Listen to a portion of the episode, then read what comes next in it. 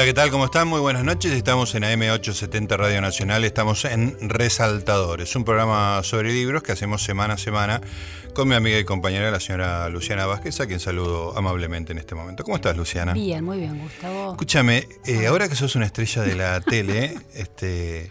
Sí, me imagino. sí, decime. me imagino. Sí, sí, dándolo por sentado, Por por supuesto, supuesto. Sí, ¿qué necesitas? incluso te- tenés una actitud medio Mirta Legrand Claro. cuando cómo te paras. Eh, Traigo suerte también. quiero creer que el libro sobre Robert Moses lo, lo abandonaste totalmente. Pero había avanzado bastante, Sí. así que tengo que cumplir con mi objetivo. promesa, mi objetivo y mi promesa a la audiencia de terminarlo antes de fin de año. Mira cómo te miro. Bueno, vamos a hacer un esfuerzo. A mí no me mientas. Lluvia de, de lectura en este último mes del año, no de inversiones, pero sí de lectura. Sí, lectura. Escúchame, pero habrás perdido mucho tiempo de, de Bueno, lectura, sí, ¿no? sí, de vida, básicamente. Sí, sí, sí, sí, sí. perdimos. No, en realidad leo mucho, pero de los temas que, que tengo que, que hacer en el Claro, programa, ¿no? preparando la, entrevistas. amplié el espectro de lecturas, en lugar de concentrarme solamente Claro. en una cosa. Bueno, pero yo te exijo que sigas con el Moses. Sobre Robert Moses. Bueno, escúchame, hoy tenemos una visita que para mí es muy especial. voy, a, voy a decir algo solemne, no solemos decir cosas solemnes acá, pero voy a decir algo solemne. Claudia Gil, que es nuestra visita de hoy, es una de las personas más interesantes de la Argentina. Wow. ¿Qué tal? Epa. ¿Cómo, cómo sobrellevar eso? Sí, tengo una anécdota, pero en fin. Mirá, mirá. Ya tenés la una queremos anécdota. escuchar esa anécdota. Pero quiero decir, no digo que ni que la persona más acertada, ni la más inteligente, la más interesante. Vos lees los libros y ahí hay una cosa que no está en ningún otro lado. Sí, sí, sí. Y que a mí me pone ¡ah! loco, loco de felicidad. ¿Cuál es la anécdota? Contame. A Juan Carlos Portantiero una vez le dieron un doctorado honoris causa de Flaxo en la Biblioteca Nacional y entonces estaban haciendo el elogio de él y cuando le tocó hablar, dijo, yo escuchaba eso y me preguntaba de quién estaban hablando. Muy lindo. Bueno, pero olvídate de vos. Los temas que vos tratás y la forma en que vos lo tratás generan un interés particular, digamos, porque tienes un, un enfoque fuera del sentido común, sobre todo el sentido común donde vos desarrollás tu trabajo, digamos, ¿no? Este, la UBA, la academia, la izquierda, porque te reivindicás como una persona de izquierda. Entonces, digamos, eso ya genera una discordancia que por lo menos lo hace interesante. No sé si vos lo... Este, es como la maldición china, ¿no? Ojalá te toquen tiempos interesantes, ¿no? Sí, bueno, yo eh, me alegro de que resulte interesante. Debo decir que tampoco me siento tan sola. O sea, me parece Ajá. que somos unos cuantos que estamos tratando de pensar ya desde hace bastante tiempo, y puedo decir algunos, nom- algunos nombres. Besetti, por Hugo. Besetti, Claro. evidentemente, Lucas Martín, Graciela Fernández Meijide, Claro. en otra, en otra escala, Vera Carnovale, de- creo, y en general gente que además, así pasó el chivo, hemos conformado un grupo que se llama La Mesa, tenemos una página de internet, lamesa.com.ar, donde tratamos de pensar temas sobre derechos humanos, temas sobre pasado reciente de algún modo, y, y entonces, efectivamente, digo, no soy, no estoy en el mainstream del, tratamiento de los asuntos del pasado reciente, de la memoria y de la revalorización de la experiencia de los años 70. Claramente no estoy en esa en ese mainstream, pero al mismo tiempo no puedo decir que me sienta el llanero que, que estás solitario. este, como, como una figura totalmente al margen de todo. Bueno, vamos a decir que acaba de salir una colección de artículos de Claudia que se llama ¿Por qué no pasan los 70? y que había... ¿Esto es 2013, el, el anterior? Eh, usos del pasado, eh, creo que es 2014 o 15, Sí, bueno, pero no me acuerdo. Eh, Unos años Sí, anteriores puede ser se- 2013, Usos eh. del pasado que hacemos hoy con los 70, o sea, más o menos Hay una mi- obsesión la ahí. misma idea. Tenés un libro sobre Cuba también, que es este, bastante a contrapelo de, t- de ese- de esa hegemonía de opiniones. Participás de un libro sobre la experiencia de Sudáfrica, que es este también, para usar una palabra que ya la estoy gastando, interesante, pero bueno, pero ¿cuál es tu trabajo normal académico, digamos? ¿De qué te ganas la vida? ¿De qué me gano la vida? Yo soy profesora de la UBA e investigadora del CONICET. Lo cual me da una latitud enorme para ganarme la vida haciendo lo que me gusta hacer, Perfecto. que es pensar y escribir y también dar clases, pero digamos, como soy sobre todo investigadora del CONICET, no tengo mucha carga horaria de clases, lo cual me deja mucho tiempo Ah, para, para pensar y escribir. Claro, perfecto. Escúchame, ¿y en, y en las clases, no sé qué materia das, teoría política? Doy teoría política, pero en este momento estoy dando teoría, teoría política moderna, es decir, siglos XVI a XIX. Hasta el año pasado estuve dando una materia de teoría política contemporánea. Hannah me imagino. Y entonces ahí daba Claro. Hannah Arendt, daba Claude Lefort, daba autores. Bueno, en realidad era de teoría política moderna y contemporánea, porque arrancaba con Maquiavelo, había una parte que coincidía mucho con eh, la materia que, que estoy dando ahora. Pero de todos modos, a mí la teoría política me sirve, yo diría, desde Platón en adelante para tratar Todo, de pensar las cosas que, claro. que quiero pensar. Sí. Y efectivamente en los, en los artículos aplicados a cosas muy contemporáneas, digamos, ¿no? De, de política y historia absolutamente reciente, aplicas, bueno, mucho Hannah Arendt, pero mucho, mucho de todo, mucho... Sí, yo siento que yo pienso, en general pienso los fenómenos políticos, que me interesa mucho pensarlos, pero los pienso, por supuesto, con el bagaje que tengo en la cabeza. Entonces, eh, en este libro hay mucho Hannah Arendt, efectivamente. Yo diría, a mí la influencia mayor en mi, en mi formación, más que Arendt, en realidad fue Claude Lefort. Pero cuando yo pienso, siempre estoy pensando a través de cosas que he aprendido de, de los autores que leo, no solo contemporáneos, sino también más clásicos. Está muy bien. Eh, Claudia, eh, en estos días hay, hubo en las redes sociales y a lo largo del año también un, debate acerca de si en la Universidad de Buenos Aires es posible pensar de otra manera los contextos políticos. De otra manera me refiero que no tenga que ver con una, un espectro de centroizquierda y un cuestionamiento a otras políticas que, desafíen ese costado del espectro ideológico. Vos que pensás un poco con, a contrapelo de, de, los discursos más hegemónicos, de estas cuestiones tan sensibles, ¿encontrás que en tus clases el alumnado está dispuesto a pensar contra sí mismo? Yo ni siquiera creo que eh, alum, el alumnado sienta que tiene que pensar contra sí mismo en mis clases. A Yo ver. no tengo esa sensación. Yo no doy clases ultramasivas, empecemos por ahí. Eh, tampoco sé si la Universidad de Buenos Aires piensa en bloque. Yo creo que, por suerte, pese a movimientos mayoritarios eh, que pueden cambiar, además hegemónicos, en la, en la Universidad de Buenos Aires hay una libertad de cátedra absolutamente extraordinaria y cada uno de nosotros arma su materia como la quiere armar, con los contenidos que quiere armar, diciendo las cosas que quiere decir y que depende más bien, yo diría, de la formación del docente, del pensamiento del docente, de la idoneidad del docente, lo que resulta de esas clases. Yo nunca he tenido la sensación de que yo tenía, yo estaba remando a contrapelo uh -huh. de los reflejos automáticos de los estudiantes.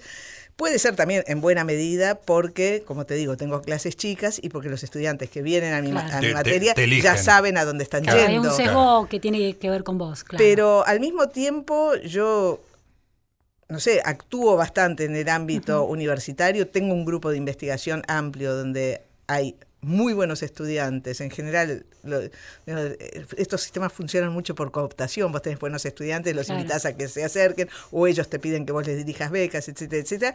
Y donde te diría que desde el punto de vista de las adscripciones políticas es muy variado. Uh -huh.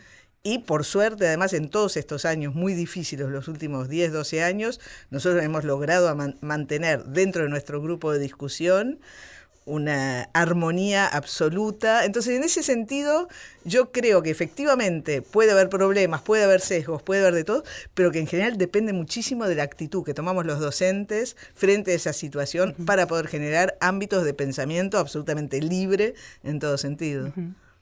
Claudia, eh, bueno, voy a ir al tema más general posible. Cuando, mientras te leía el, el primer artículo de por qué no pasan los 70 y bueno, ya habiéndote leído mucho, este, hay una cosa que me hacía acordar mucho a la película Yoga de Claude Lanzmann, ¿no?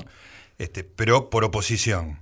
Para, no sé si vos conocés la, la polémica, pero para Lanzmann la idea de explicación era obscena. Él estaba absolutamente en contra de, de varias cosas respecto de la representación del holocausto, pero una de ellas era la explicación, entender el holocausto para él era una obscenidad. Bueno, se generaron una serie de debates muy interesantes, justamente con este, partidarios más de, de Hannah Arendt, digamos, donde este, entender era más, más importante que, que lo otro, ¿no? Que esa herida abierta que quería mantener Lanzmann con, con la película. Este, ¿cómo, ¿Cómo desarrollame esa idea inicial de entender versus este, dejar la herida abierta?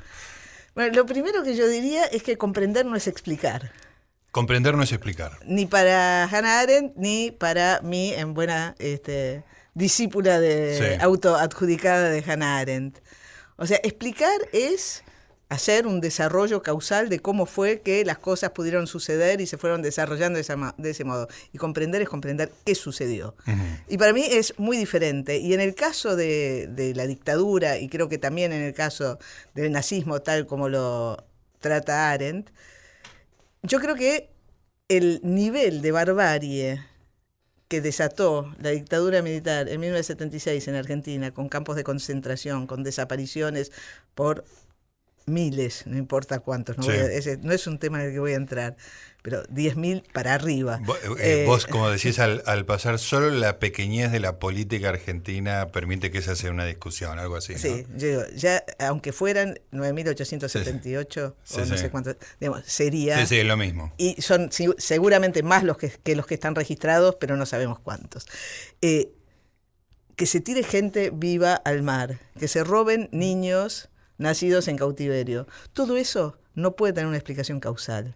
O sea, no hay causas que puedan explicar Claro. el desencadenamiento de esa barbarie. Entonces vos podés hacer un histo- estudio histórico causal de por qué advino la dictadura. Lo que no puedes explicar causalmente es el desencadenamiento de una barbarie absolutamente inimaginable, Ah. impensada, inédita en Argentina. Entonces, comprender es comprender qué sucedió, cómo pudo suceder, pero eso no es una explicación causal. Claro. Entonces, eso es una cosa. Y en ese sentido, yo también eh, me siento ajena a las explicaciones históricas de cómo fue que sucedió algo que no debería haber sucedido, que es inimaginable que haya sucedido. Luego, respecto de mantener las heridas abiertas, yo no sé, digamos, la verdad que yo la vi hace mucho. eh, no sé si se trata de mantener las heridas abiertas, no sé si en ese tipo de representación es eso lo que está en juego, es muy probable que, que sea como vos decís. Yo creo que lo que de algún modo puedo estar de acuerdo es que hay cosas que justamente porque no se pueden explicar, no deberían ser subsumidas en algo del orden de la explicación. Entonces ahí sí podría estar de acuerdo con esta idea. Y en ese contexto, ¿qué sería comprender? Es difícil de definir para mí, pero por un lado, comprender es comprender la excepcionalidad de esto. Es, por ejemplo, dar cuenta de la monstruosidad de lo que sucedió y al mismo tiempo no inscribirlo en una escala o en una escalada causal, sino tratar de entender, por ejemplo, por qué gente normal puede de repente en ciertas circunstancias cometer actos impensables y anormales, actos de los cuales ellos mismos, si estuvieran acá frente a nosotros y tuvieran que hacerse cargo en primera persona, No lo harían. no lo podrían hacer. Claro. No lo podrían hacer, digamos, a menos de un quiebre o una conversión moral. Entonces, para mí comprender tiene que ver con estas cosas. También tiene que ver con comprender qué parte tuvo mi generación en la banalización de la violencia, sin que eso tampoco una vez constituya un argumento causal. Digamos, nada para Sí, mí sí, sí. puede zanjar ese hiato entre los antecedentes y lo que sucedió. Claro. Entonces, eh, comprender para mí es bastante fragmentario. Claudia, es reponer de alguna manera la, la dimensión de escándalo lógico que tiene eso sucedido tan excepcionalmente. Es decir, la lógica causal da cuenta de una dimensión, pero no, no puede profundizar en, lo- en- en esa excepcionalidad monstruosa. Es decir, volver a instalar que es una excepcionalidad monstruosa de alguna manera, el comprender. Sí, sí, sí, yo no, no, sé si lo llamaría un escándalo causal, porque sería volver a, inscribirlo, digamos, en un terreno de, la explicación como una anomalía de la comprensión. Eh, de, yo, la explicación, sí, sí, de la explicación. Eh, yo, digamos, siempre me siento un poco incómoda en las, en las entrevistas porque siento que soy muy molesta porque siempre estoy diciendo sí, pero. No, no, es interesante, ¿no? Buenísimo. Sí, pero entonces, eh, creo que es un escándalo en términos éticos o en términos ético-políticos de algo que aún, digamos, con el desencadenamiento de la violencia y la admisibilidad de la violencia que había en los años 70 en la Argentina, es... Claro, ni aún así. Ni aún así eh, puede ser explicado. Pero en ese sentido yo sí hago un paralelo con el nazismo. O sea, nada de todos los antecedentes y el, alzamiento, digamos, el, crecimiento del antisemitismo en Alemania, la crisis y todo eso, de ahí a los campos de exterminio. Claro, es un disparate. Es un disparate. Hay, una, hay una síntesis de Hannah Arendt que estoy citando desde el libro de, Claudia eh, para, para, para resumir esta contradicción, digamos, que es, es tan necesario castigar a los culpables como recordar que no existe castigo que pudiera corresponder a sus crímenes. ¿no? Hay que meterlo dentro de la normalidad de los castigos, pero no hay castigo posible que, que, esté equiparable al, al, daño cometido. Seguimos en un ratito, Claudia, estamos en Resaltadores, estamos en AM870 Radio Nacional.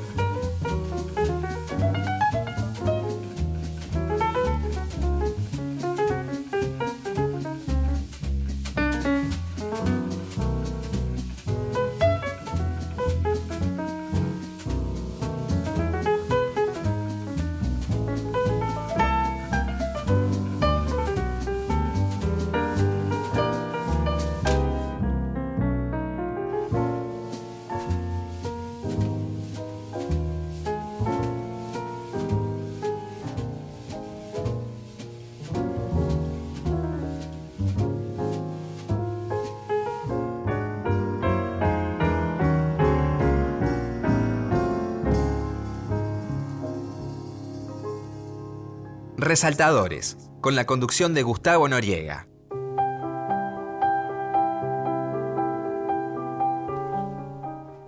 Muy bien, seguimos en Resaltadores, estamos con Claudia Gil repensando, pensando los, los 70.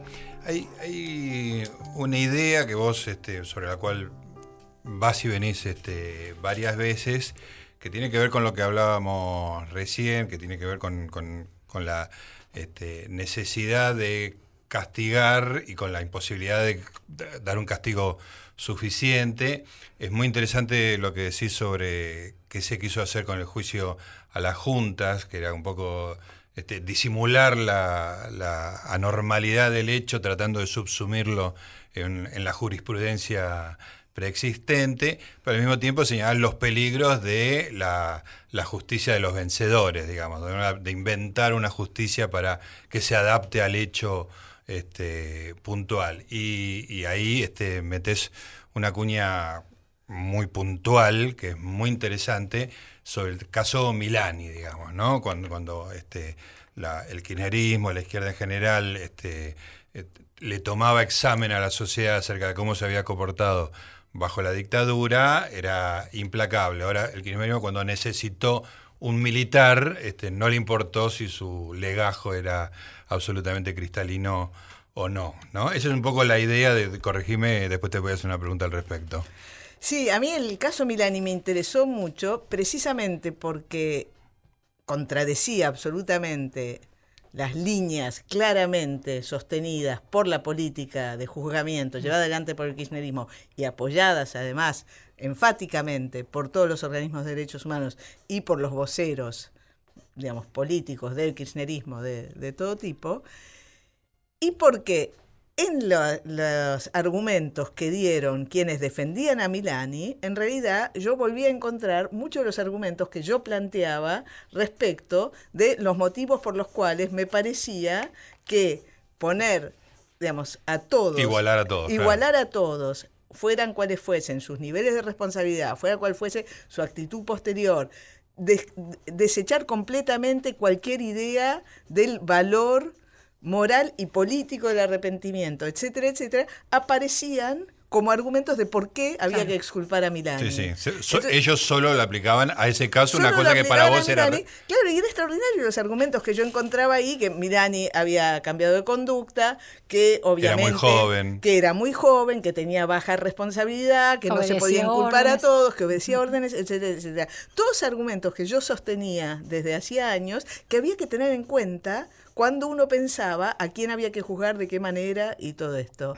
Entonces, lo que yo traté de hacer en ese texto es, y lo digo, digo, más allá del carácter oportunista de esos argumentos, es tomemos esos argumentos y vemos qué están diciendo cuando dicen esto respecto de Mirani. Uh -huh. Entonces, una de dos, o no lo podemos decir respecto de Mirani, pero yo más bien estoy de acuerdo de, en que sí deberíamos pensar el problema adaptado al caso Milani o tenemos que pensarlo siempre cuando nos estamos preguntando sobre estos claro. temas. Y también eh, citabas el caso de Carlotto, en el cual este, la aparición de su nieto este, no había eh, aparejado la, el castigo a sus este, eh, Adop adoptantes, adoptantes sí. este, de mala fe, Ajá. digamos, este, que en ese caso como Carlotto era un aliado político importante, se, se, hizo la vista gorda cuando siempre antes era este, norma que todos eran socios de la dictadura. Claro, entonces por ahí yo ahí hablo de, por eso yo ahí hablo de, de la excepción a la excepcionalidad, claro. porque había un, un, discurso acerca de la excepcionalidad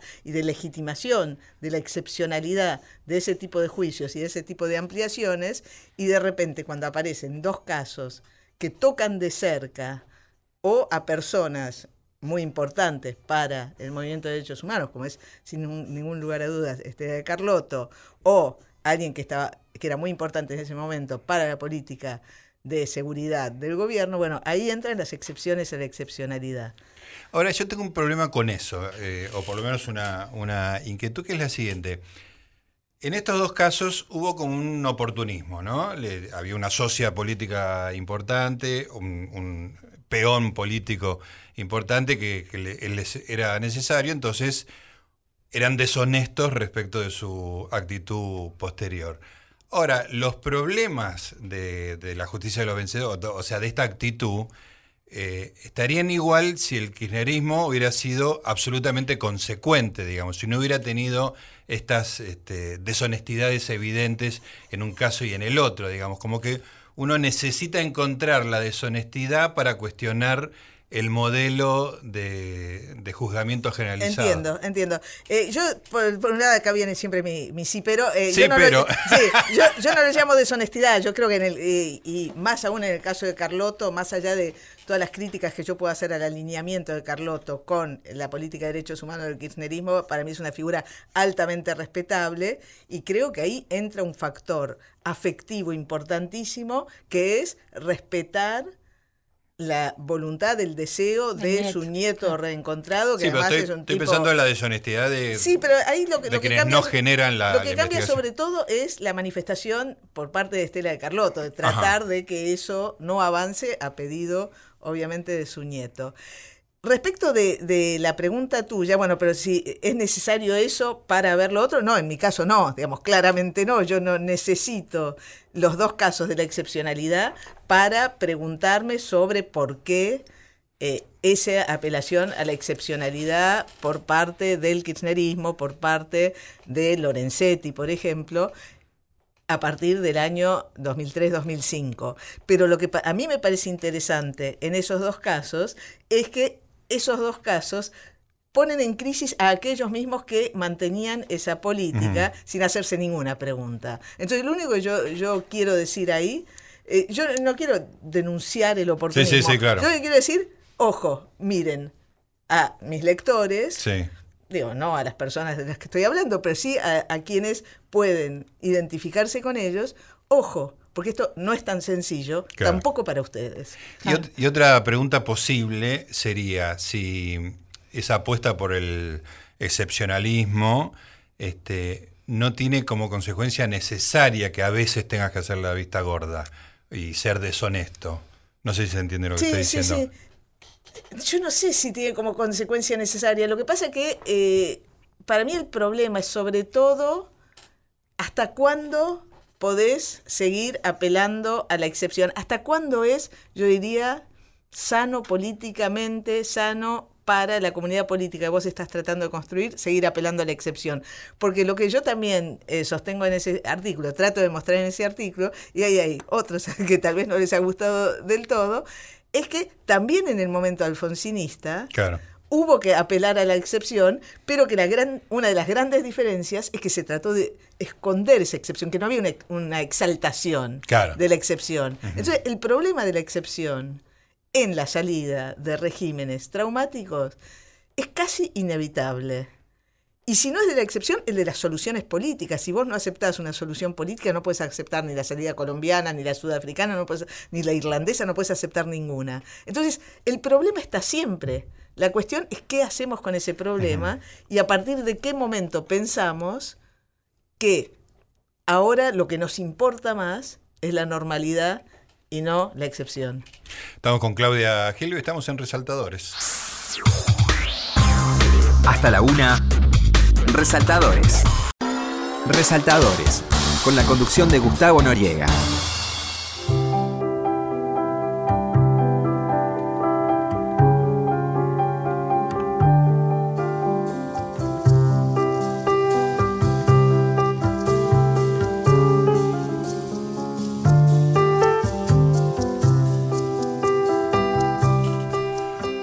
seguimos en Resaltadores, estamos hablando con Claudia Gil, a quien le, quiero preguntar un poco, sacarte de, este, de, la discusión inmediata de, cada uno de los temas y que me cuentes cómo, cómo se desarrolló en vos este, el interés por la teoría política, después de haber militado políticamente este, en los 70, este, y, qué camino te llevó a, a Hannah Arendt, por ejemplo. Digamos, ¿no? Bien, yo, bueno, yo estuve exiliada en Francia a partir de principios del 77, yo me fui de acá eh, a fines del 76, y en Francia empecé a estudiar sociología. Y lo que empezó a suceder en Francia es que empecé a yo diría, afianzar algunas intuiciones, impresiones, sensaciones que yo tenía respecto de lo que había sido mi militancia política, la manera en que pensábamos el mundo, la, manera en que incluso nos llevábamos el mundo por delante, y que tuve la suerte de tener en, en mis estudios algunos profesores que me marcaron mucho. En mis estudios de grado primero, eh, la presencia, que para mí fue extraordinaria, de Marco Aurelio García y su mujer Elizabeth Lobo. Elizabeth fue profesora mía en, en, la facultad, en París 8, en sociología, y hicimos una relación de amistad, así conocí a su marido, a Marco Aurelio, y para mí fueron muy importantes. Yo siempre digo que la relación con ellos me hizo pasar a poder pensar una izquierda democrática, una izquierda ayornada que empezar a plantearse problemas que no se había planteado. Ahí empecé además a leer muchísima literatura de los países del este, de los países comunistas, eso ya por iniciativa mía, y me, me, empezó a interesar realmente mucho el tema de la represión en los países comunistas. Leí toda la bibliografía que había a mi alcance y después empecé, conocí la obra de Claude Lefort y empecé a asistir al seminario de Claude Lefort a partir del año 80-81 y asistí durante siete años al seminario de Lefort hasta mi regreso a la Argentina que era un seminario donde Lefort trataba un tema por año, tenía un, una formación casi religiosa el seminario, porque nadie hablaba durante las dos horas en las que hablaba Lefort, y después realmente hablaban solo seis o siete, que eran los que se animaban. Yo durante siete años no abrí la boca. Imagínense, yo que soy bastante bocona. Estaba por decir el, logro del... No, no, durante siete años no abrí la boca en el seminario.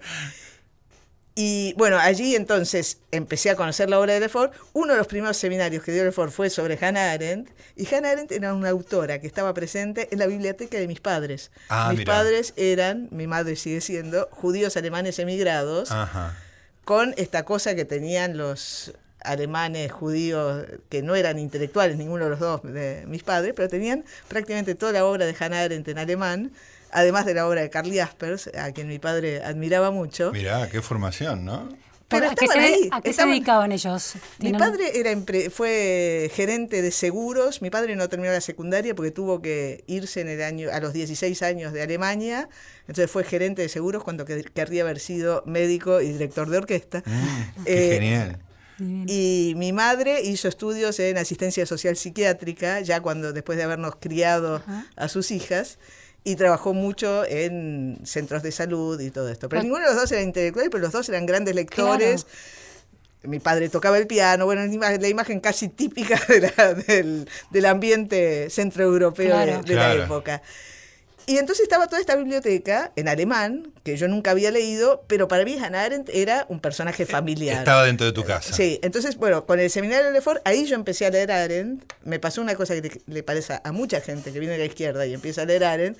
Decía, ¿qué dice esta mujer? ¿Qué le pasa? ¿Qué le pasa a esta mujer? Pero como yo admiraba mucho a Lefort, le di una, le di una oportunidad a Arendt. Bueno, ese fue un poco mi, mi trayecto. Y ahí en el, en el medio, en el año 82, 83, un amigo en París me propuso escribir un textito sobre la izquierda argentina y la violencia en la izquierda argentina. Fue un, es un samizdat, no quiero ni recordar ese texto, pero... las ganas que me da de leerlo no, yo no te puedo explicar. Centro Editor de América Latina. Uh, hay que buscar eso. Claudia, eh, eh, me da una curiosidad este tema. Decís que tu exilio en Europa te abre un mundo de lecturas que no habías atravesado en tu juventud argentina, en la lucha política. ¿Haces una interpretación o es posible hacer esta interpretación de que los jóvenes que se vieron, eh, eh, que abrazaron la militancia política y la violencia como una forma de construcción política y social en América Latina y en Argentina en particular, estuvieron sesgados por unas lecturas muy limitadas? Mira, yo la verdad tenía 21 años. Entonces, 2021. Entonces tampoco es que tenía muchas lecturas, tenía mucha lectura de literatura latinoamericana en un trabajo que tenía en una oficina que era atender un teléfono que sonaba dos veces por día. Entonces ahí había leído mucha, sí, sí, sí, ahí leí toda la literatura latinoamericana del boom latinoamericano, pero la verdad que fuera de eso yo hice un año y medio en la facultad acá en la Facultad de Derecho y lo que leía era lo típico que leía la izquierda en esa época, creo que más o menos en todo el mundo, que era Marx, Lenin, eh, Gramsci, Vos decís que si ibas a, a París en esa época de, de, tus 21 años, te encontrabas con esos autores también instalados en el centro. Si hubiese sido militante Claro. política de izquierda, sí. Sí. Lo que pasa es que ahí yo me separo de, de también de esa centralidad en mi vida, me pongo a hacer estudios Claro. en sociología, me empieza a cambiar la cabeza, pero digo, esto no creo que tenga necesariamente tanto que ver Sí, sí. con haber cambiado de país, sino con un cambio que es por ahí más Personal. Sí, sí, sí, sí. Vos sabés que estaba recordando la historia de mi papá. Mi papá era este, afiliado del PC, creo que de la época de Lenin hasta el 89, digamos, ¿no? Viste esa familia que el cartero es comunista, todo del PC. Este, y por supuesto los hijos le salieron todos de derecha, ¿no? Como yo, pero, pero este, me acuerdo con, con mucha ternura en el 89, cuando se empieza a caer el, el- digo, todo lo que mi papá creía, ¿no? Pero creía con una convicción. Mi papá en la década del comienzo de la década del 70 empezó a estudiar ruso porque pensaba que era la lengua del futuro. Para, digo, no para burlarme, sino para Sí, que te des sí, una sí. idea del, grado de convicción que tenía, ¿no? Este, él había sido músico, presidente del sindicato de músicos, por supuesto, con mucha actividad sindical, pero cuando se viene abajo el, el muro, por decirlo simplemente, este, en mi casa se dejó de hablar de política este, y mi papá se volvió a comprar un piano y empezó a volver a estudiar, eh, empezó con las escalas, era un, un pianista de jazz extraordinario, pero tenía los, dedos duros que yo, se encerró a tocar el piano. O sea, él- Lo superó la situación. La no, no, no, era, era, era conmovedor, digo, no le podías acusar de estalinista ni de nada, porque era, una- era un pobre señor que había perdido, su castillo de creencias se había derrumbado. Bueno, vos eras muy jovencita cuando hiciste un trayecto, digamos, ¿no? Desde una convicción revolucionaria este, hacia un socialismo, etcétera, hasta encontrar la idea de una izquierda democrática. ¿Cómo viviste emocionalmente ese, ese traslado, ese, ese pasaje?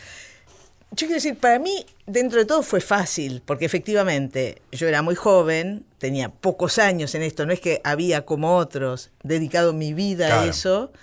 Fui a parar a un lugar maravilloso como es la ciudad de París, con un montón de posibilidades inmensas, más allá de que los primeros meses de exilio son espantosos Duros, para claro, cualquiera y erras por las calles sin saber qué estás haciendo, etcétera, etcétera. Pero la verdad que era una situación que era para mí, en ese sentido, para hacer ese, ese quiebre, muy privilegiada. Entonces, al mismo tiempo yo participé los primeros años de comités argentinos de solidaridad donde me encontraba con otros argentinos exiliados que estaban cada uno en procesos muy diferentes, pero que lo que nos unía era la oposición común a la dictadura, la propaganda contra la dictadura, etcétera, etcétera. No lo recuerdo como algo dramático, lo recuerdo como un proceso que se fue produciendo y en el cual yo sentí que se me abría un mundo. Claro, no, no sentías un desgarramiento con lo anterior, sino un- una ventana que se abría. por No, ahí, el desgarramiento era efectivamente lo que yo había dejado en Argentina, además de Claro, muchos sí, amigos sí. muertos y todo Sí, sí, esto ¿no? que nos sucedía a todos en ese momento. Estamos con Claudia Gil, ya se pasaron tres bloques, esto es un escándalo. Vas a tener que venir tres programas seguidos, Claudita.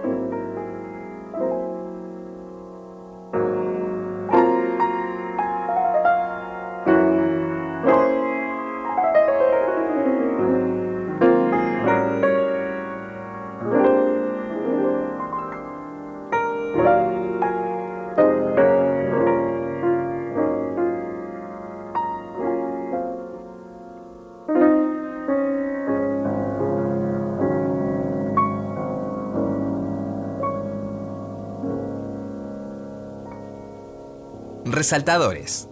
Hasta la una.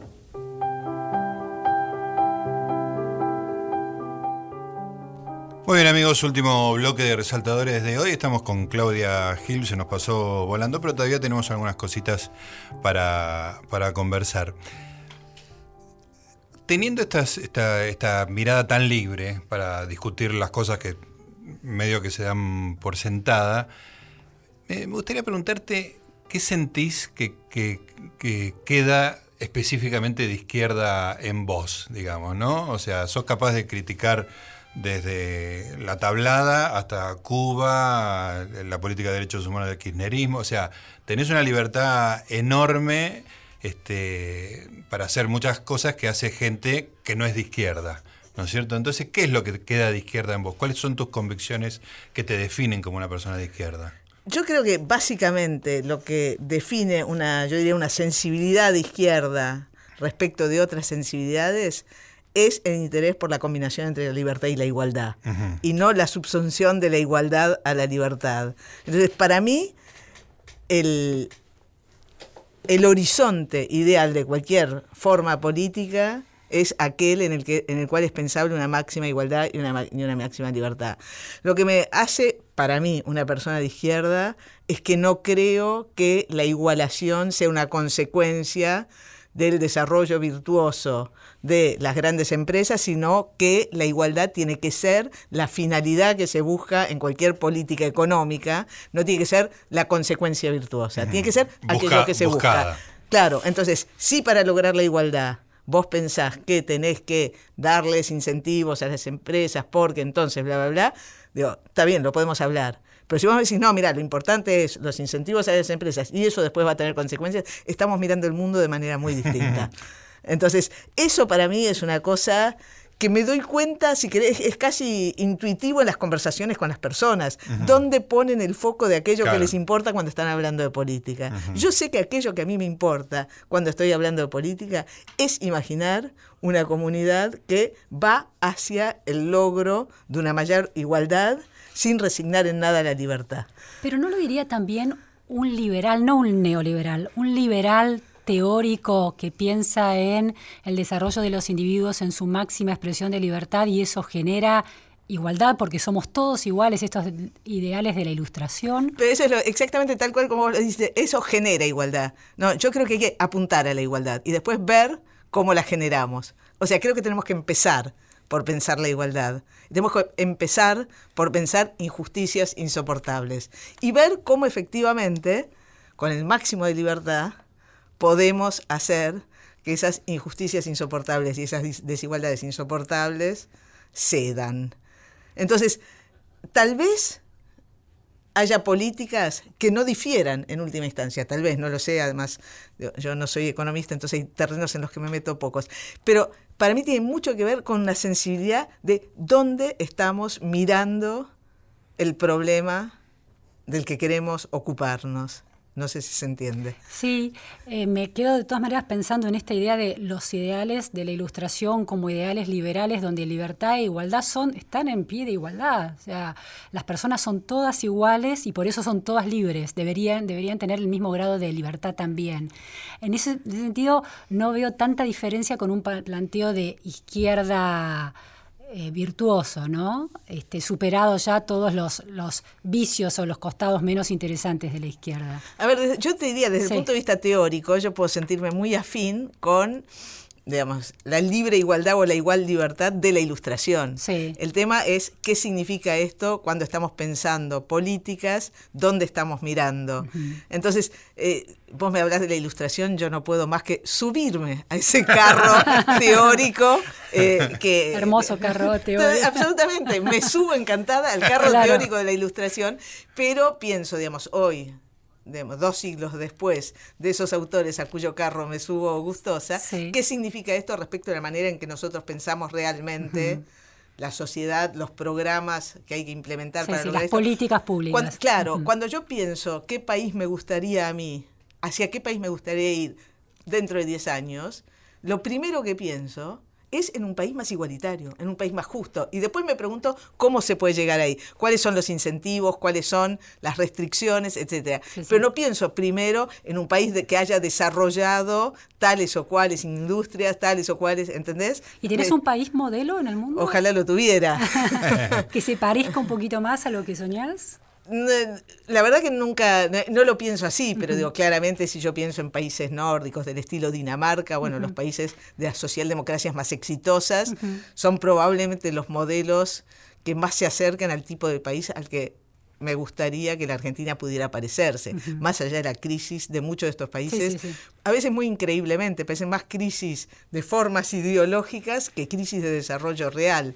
Son países que funcionan bastante bien y que sin embargo muchas veces parecen adoptar discursos que contradicen aquello que están haciendo desde hace un siglo. Pero bueno, sí, si vos me decís a qué país me gustaría que se eh, pareciera Argentina dentro de 10 años, bueno, ojalá pudiera parecerse a un país como Dinamarca. Eh, ¿Qué pasa cuando, o sea, vos definís tu, pertenencia a la izquierda con ese equilibrio entre libertad y, justicia? Pero ¿qué pasa con los libertad e igualdad. Libertad e igualdad, perdón. Eh, ¿Qué pasa con quienes se reclaman de izquierda y les pare, y, eh, piensan en un predominio total de la justicia por sobre la, igualdad? De, la igualdad por sobre la libertad. Sí, yo ahí voy a cuestiones muy concretas. Eh, el libro que yo escribí sobre Cuba es un poco el libro de un sueño igualitario que deriva casi necesariamente, desgraciadamente diría yo, en un régimen de dominación total. Ahí un poco la, la, tesis que yo desarrollo es que cuando vos querés, pretendés construir una sociedad desde arriba, modelándola como si fuera una masa de arcilla, terminás yendo en contra de cualquier posibilidad de una expresión de libertades individuales, de libertades colectivas incluso, y termina generando un régimen de dominación total. Es un tema obviamente largo. ¿Qué pienso yo respecto de fuerzas políticas concretas que solo se preocupan por la igualdad? Esas fuerzas políticas concretas de todos modos no te van a decir que solo se preocupan por la igualdad, también te van a decir que se preocupan por la libertad, pero yo creo O van a redefinir libertad de una manera. O van a redefinirla, pero yo creo que en general son fuerzas políticas que no sacan las conclusiones que yo creo que hay que sacar del fracaso del comunismo en el siglo XX. Perfecto. Eh, Claudia, vos sabés que, bueno, este programa se escucha en este momento, mucha gente lo está escuchando, pero también a lo largo de los días circula por internet con el podcast que funciona muy bien Radio Nacional y es probable que eh, nos estén escuchando una vez que ya eh, la Suprema Corte se haya definido respecto del 2 por 1 así que, este, es una cosa que va a suceder en las próximas horas. Así que este, me gustaría que, pienses, un, que, reflexiones un poco sobre este, esta cosa que vuelve al principio de nuestra conversación del día de hoy respecto de la justicia excepcional, digamos, y en el caso del 2 por 1 si el, digamos, la aplicación retroactiva de una ley que, que, se sanciona después de que los hechos sucedieron, etcétera, etcétera, este, sabiendo que por ahí estás discutiendo con un fallo de la Suprema Corte. Sí, sí, cosa que eh, con gran prudencia no haría discutir un fallo de la Suprema Corte. Por eso apurate. Por, eso, sí, sí. Hoy todavía lo puedo hacer, ya mañana se complica, depende de cuál sea. Eh, de todos modos, eso querría muy rápidamente ponerlo en el contexto de lo que sucedió el año pasado sobre esto. Cuando apareció ese fallo, lo, que yo, lo primero que yo traté de hacer es de enterarme qué significaba jurídicamente, cuál era el carácter de la discusión jurídica al respecto. Y lo que en ese momento me pareció entender, hablando con bastante gente y escuchando muchas manifestaciones de diversos juristas, es que desde el punto de vista jurídico, era difícilmente objetable el fallo del 2 por 1 por más que estuviera sostenido en una argucia, pero es una argucia legal que los defensores tenían toda la potestad, los defensores de los presos, a los que, por los que demandaban el 2 por 1 tenían toda la potestad de demandar y que, puesto que esa argucia legal era eficaz, bueno, probablemente el fallo no podía ser sino el que fue. Lo que también descubrí en ese momento con cierta sorpresa es que algunos jueces y eh, funcionarios, sobre todo jueces, que se oponían de manera estentoria a la aplicación del 2 por 1 lo habían aplicado ellos mismos en otros casos. Claro. Entonces, una vez más, lo que me irritó bastante es la manera oportunista en, la, en la que en la Argentina se tratan estos temas tan polémicos y que causan, me parece, un estrago muy importante en la conversación pública. Al mismo tiempo, debo decir que lo que yo noté en ese, en ese momento es que aún sí la mayor parte de la gente que se movilizó en contra del 2 por 1 a mi modo de ver, entendió incorrectamente lo que estaba pasando, lo que se entendió que estaba pasando era que se estaba lesionando algo que para mí es fundamental en nuestra conciencia pública común, que es el legado del nunca más, de la no impunidad y de cierta, digamos, cierta base en común de la convivencia argentina. Entonces, al mismo, me pasó una cosa muy contradictoria, porque por un lado pienso que fue absolutamente oportunista la oposición de aquellos que sabían de qué iba al 2 por 1 y al mismo tiempo no pude dejar de sentir una cierta admiración delante del, de la vigencia que tiene en la comunidad política argentina la reacción ante algo que creen que está lesionando algo, que para mí también es fundamental, que son ciertas bases de la convivencia. Entonces, es un fenómeno, para mí, contradictorio, interesante. Se aplica el sí pero. Se aplica el sí pero, una vez más. Ah, entonces, respecto de la ley que salió después, no sé, yo nuevamente no soy jurista, pero me parece que no es necesario ser jurista para entender que una ley que se, que se sanciona después Sí, sí, hay no un, tiene absolutamente ningún valor jurídico. hay o un no- problema ahí muy evidente. ¿no? y entonces ahí el, el oportunismo no solo de los jueces que salieron a decir, sino de toda la clase política que se tapó los ojos, tapó el sol con una mano Sí, sí. y dijo vamos a hacer una ley que, re- digamos, me parece que no tiene mucho asidero, con lo cual tengo la sospecha que aquello que va a suceder muy pronto respecto de, de la legalidad de esa ley va a ir en el sentido de no No, aceptarla. nos queda nada de tiempo, pero me gustaría saber qué opinás de en los, en los fundamentos de Rosati, que fueron los dos votos, Rosati y Rosenberg. Los fundamentos de Rosati básicamente decía, las consecuencias son deplorables, pero lo mejor que podemos hacer con los eh, criminales, estoy, estoy eh, parafaseando, por supuesto, con los criminales es aplicarle la ley como ellos no lo hicieron, de manera irrestricta, ¿no? Sí, para la democracia, ¿no? Claro. También es, Pienso exactamente eso, y ahí está también mi argumento sobre la excepcionalidad. Creo que ya después de treinta y pico de años de la dictadura, bueno, tenemos que empezar a aprender a aceptar las reglas democráticas y las reglas de justicia, aunque a veces nos violenten moralmente. Claudia, se nos quedó corto el programa, me encanta conversar con vos y mucho leerte, ¿por qué no pasan los 70, siglo XXI? Una colección de artículos espectacular. Claudia, gracias Claudia. ¿eh? Muchísimas gracias a ustedes. Gracias. Lucianita, nos encontramos la semana que viene entonces con todos ustedes también. Chao, gracias.